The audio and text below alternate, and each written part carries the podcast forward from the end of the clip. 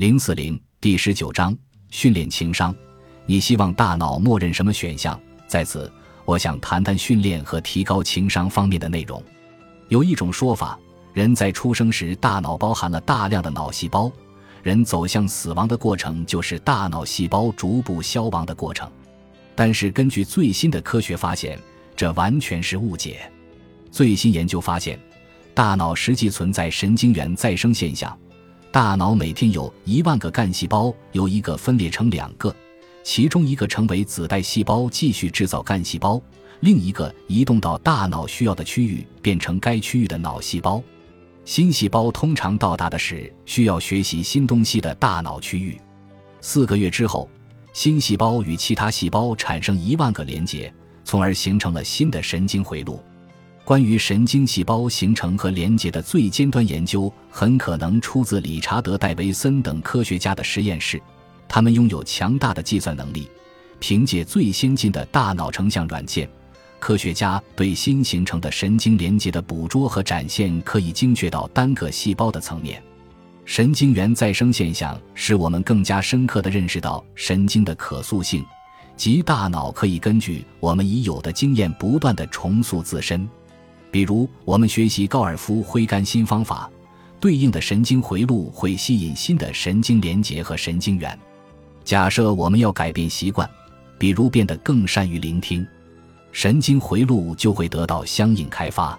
另外，如果我们试图克服不良习惯，就要摆脱原有神经回路的惯性影响。神经惯性是在我们练习和重复了成千上万次之后形成的。我们应该如何运用这个神经原理训练或提高情商技巧呢？首先要投入激发大脑左前额区的积极力量。如果你是教练，就要提高受训者的投入程度，使他们对追求变革目标充满热情。同时，还要激发他们的梦想以及在未来对自己的期望。然后从他们当前需要完善的地方入手，帮助他们实现人生目标。如果有条件。接下来还可以进行情绪竞争力三百六十度反馈，最好选择匹配的工具测试情商。你可以据此邀请信服的人，匿名评估你有哪些具体行为反映了杰出人士和领导者的竞争力。专业的咨询师可以根据反馈意见告诉你最需要提高哪方面的竞争力。其次是讲求可行性，不要一次学习太多东西。而要从实操层面制定切实可行的目标，目标有可行性，你才会真正知道该做什么，什么时候做。比如，有人染上黑莓综合征的不良习惯，喜欢同时处理多重任务，无视他人的存在，所以无法全心全意建立良好的人际关系。你可以有意识地制定学习计划，改变多重任务的习惯。比如，一有机会，但不必刻意制造机会。如有人走进你的办公室，或你去找别人，就要关掉手机，远离电脑，集中注意力，不要做白日梦或想着其他事情。这样，你就能通过具体的行为改变原来的不良习惯。具体应该怎么办？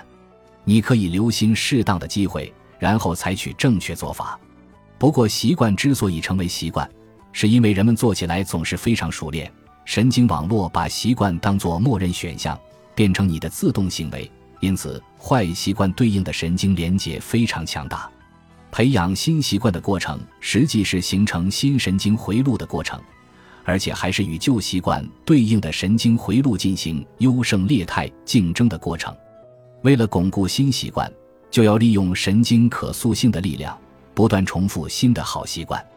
如果一直坚持，新习惯就会对应形成新的神经连接，而且越来越强大，直到有一天。你不假思索就按照正确的方式做出了正确的行为，这表明新习惯的神经回路连接紧密且复杂，已经变成大脑新的默认选项。神经层面发生变化之后，好习惯变成了自动行为。养成习惯性行为需要多长时间和多少次重复呢？第一次练习时，行为习惯就开始形成了。练习越多，神经连接越强。新行为需要重复多少次才能变成大脑新的默认选项？部分取决于被取代的旧习惯的顽固程度。假设抓住一切自然发生的机会，持续练习新行为，一般需要三至六个月的时间，新习惯才能取代旧习惯。还有一种锻炼神经的方法叫做内心演练，稍有空闲就可以加以练习。内心演练所激活的神经回路和真正从事该项活动时激活的神经回路是一样的。正因为如此，体育运动员利用赛季结束之后的时间。在大脑里进行想象训练，内心演练的时间可计入训练的时间。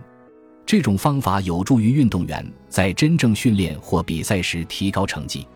在凯斯西楚大学魏德海管理学院，理查德·博亚特兹多年来在 NBA 学生身上应用内心演练的方法，并且跟踪他们工作之后的表现，最长的观察期为七年。